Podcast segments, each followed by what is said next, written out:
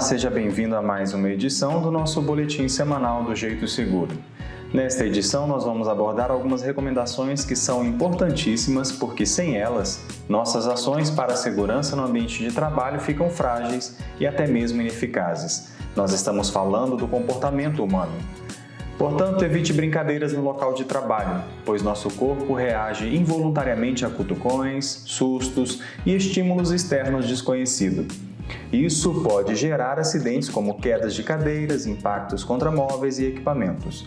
A locomoção dentro do local de trabalho é muito importante, pois nunca se sabe o que está ocorrendo do outro lado. Ao sair ou entrar em salas, esquinas ou corredores, ande, não corra.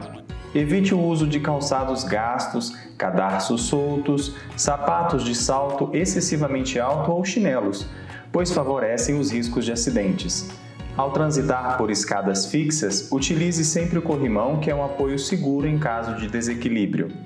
Não corra, não faça brincadeiras, nem jogue objetos ou detritos nas escadas, pois esses procedimentos aumentam os riscos de acidentes por queda.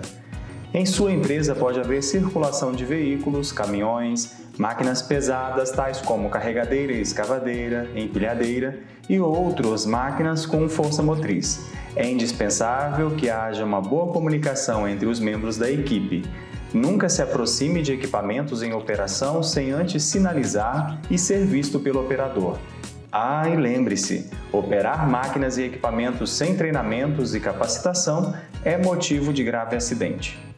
Anéis, pulseiras, brincos, correntes, gravatas e demais acessórios que não fazem parte do seu uniforme não devem ser usados enquanto estiver trabalhando, pois assim não correrá o risco desses adornos ficarem presos e acabarem te puxando ou prensando com uma força capaz de cortar ou até mesmo amputar algum membro do seu corpo. Lembre-se também de nunca fazer experiências no trabalho que não sejam aprovadas e supervisionadas pelo seu encarregado. Nunca se ausente da área de trabalho sem comunicar-se com seu encarregado, exceto em caso de urgência ou emergência. Comunique imediatamente os incidentes ocorridos ao seu encarregado, fornecendo a maior quantidade possível de informações. Caso esse incidente tenha resultado alguma situação ou ponto de risco capaz de causar outro incidente ou mesmo um acidente, o trabalhador deve procurar eliminar, neutralizar ou sinalizar esse ponto de risco, a fim de evitar novas ocorrências. Colabore com a CIPA, os profissionais de segurança e saúde, dê a sua opinião, Participe das ações de segurança, principalmente a Semana Interna de Prevenção de Acidente do Trabalho, a CIPAD. Em caso de constatação de qualquer ocorrência fora do padrão de normalidade nas atividades desenvolvidas dentro da empresa, essa situação deverá ser comunicada ao encarregado responsável pelas atividades. E se colocar em risco sua vida, deve ser paralisada imediatamente. Converse com o profissional ou a pessoa responsável pela segurança no ambiente de trabalho.